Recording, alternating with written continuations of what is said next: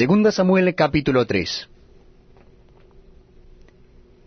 Hubo larga guerra entre la casa de Saúl y la casa de David. Pero David se iba fortaleciendo, y la casa de Saúl se iba debilitando. Y nacieron hijos a David en Hebrón.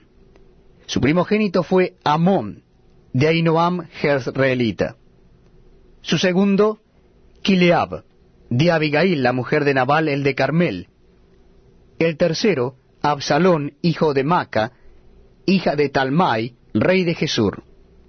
El cuarto, Adonías, hijo de Agid. El quinto, Cefatías, hijo de Abital. El sexto, Itream, de Egla, mujer de David. Estos le nacieron a David en Hebrón.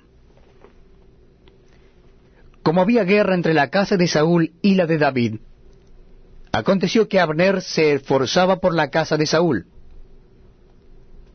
Y había tenido Saúl una concubina que se llamaba Rispa, hija de Aja, y dijo Isboset a Abner, ¿Por qué te has llegado a, a la concubina de mi padre? Y se enojó Abner en gran manera por las palabras de Isboset y dijo, ¿Soy yo cabeza de perro que pertenezca a Judá? Yo he hecho hoy misericordia con la casa de Saúl tu padre, con sus hermanos y con sus amigos, y no te he entregado en mano de David, y tú me haces hoy cargo del pecado de esta mujer. Así haga Dios a Abner y aún le añada, si como ha jurado Jehová a David, no haga yo así con él, trasladando el reino de la casa de Saúl y confirmando el trono de David sobre Israel y sobre Judá, desde Dan hasta Berseba y él no pudo responder palabra a Abner porque le temía. Entonces envió Abner mensajeros a David de su parte diciendo, ¿De quién es la tierra? Y que le dijesen, haz pacto conmigo, y he aquí que mi mano estará contigo para volver a ti todo Israel. Y David dijo, Bien, haré pacto contigo, mas una cosa te pido no me vengas a ver sin que primero traigas a Mical, la hija de Saúl, cuando vengas a verme. Después de esto envió David mensajeros a Isboset, hijo de Saúl, diciendo, Restitúyeme mi mujer Mical, la cual desposé conmigo por cien prepucios de filisteos. Entonces Isboset envió y se la quitó a su marido Patiel, hijo de Lais, y su marido fue con ella, siguiéndola y llorando hasta Baurim. Y le dijo a Abner, Anda, vuélvete. Entonces él se volvió. Y habló Abner con los ancianos de Israel diciendo, Hace ya tiempo procurabais que David fuese rey sobre vosotros. Ahora pues hacedlo. Porque Jehová ha hablado a David diciendo, Por la mano de mi siervo David libraré a mi pueblo Israel de mano de los filisteos y de mano de todos sus enemigos. Habló también Abner a los de Benjamín. Y fue también Abner a Hebrón a decir a David todo lo que le parecía bien a los de Israel y a toda la casa de Benjamín. Vino pues Abner a David en Hebrón, y con él veinte hombres. Y David hizo banquete a Abner y a los que con él habían venido. Y dijo Abner a David, Yo me levantaré e iré, y juntaré a mi señor el rey a toda Israel, para que hagan contigo pacto, y tú reines como lo desea tu corazón. David despidió luego a Abner, y él se fue en paz. Y aquí que los siervos de David y Joab venían del campo, y traían consigo gran botín. Mas Abner no estaba con David en Hebrón, pues ya lo había despedido, y él se había ido en paz.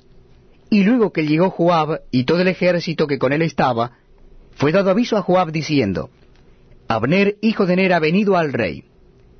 Y él le ha despedido, y se fue en paz. Entonces Joab vino al rey y le dijo, ¿Qué has hecho? He aquí Abner vino a ti. ¿Por qué pues le dejaste que se fuese? Tú conoces a Abner, hijo de Ner. No ha venido sino para engañarte y para enterarse de tu salida y de tu entrada, y para saber todo lo que tú haces.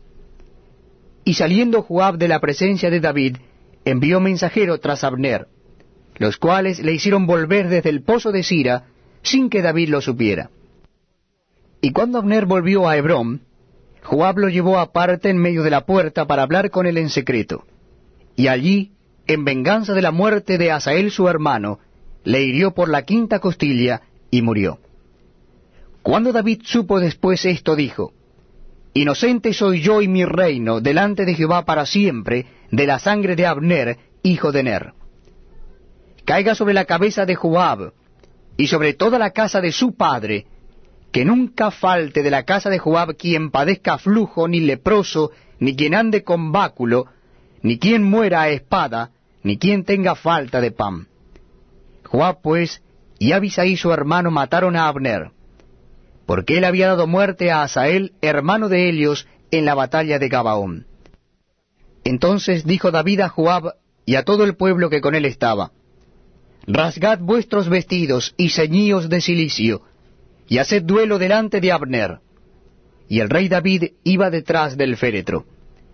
Y sepultaron a Abner en Hebrón. Y alzando el rey su voz, lloró junto al sepulcro de Abner, y lloró también todo el pueblo. Y endechando el rey al mismo Abner decía, ¿Había de morir Abner como muere un villano? Tus manos no estaban atadas, ni tus pies ligados con grillos caíste como los que caen delante de los malos hombres. Y todo el pueblo volvió a llorar sobre él.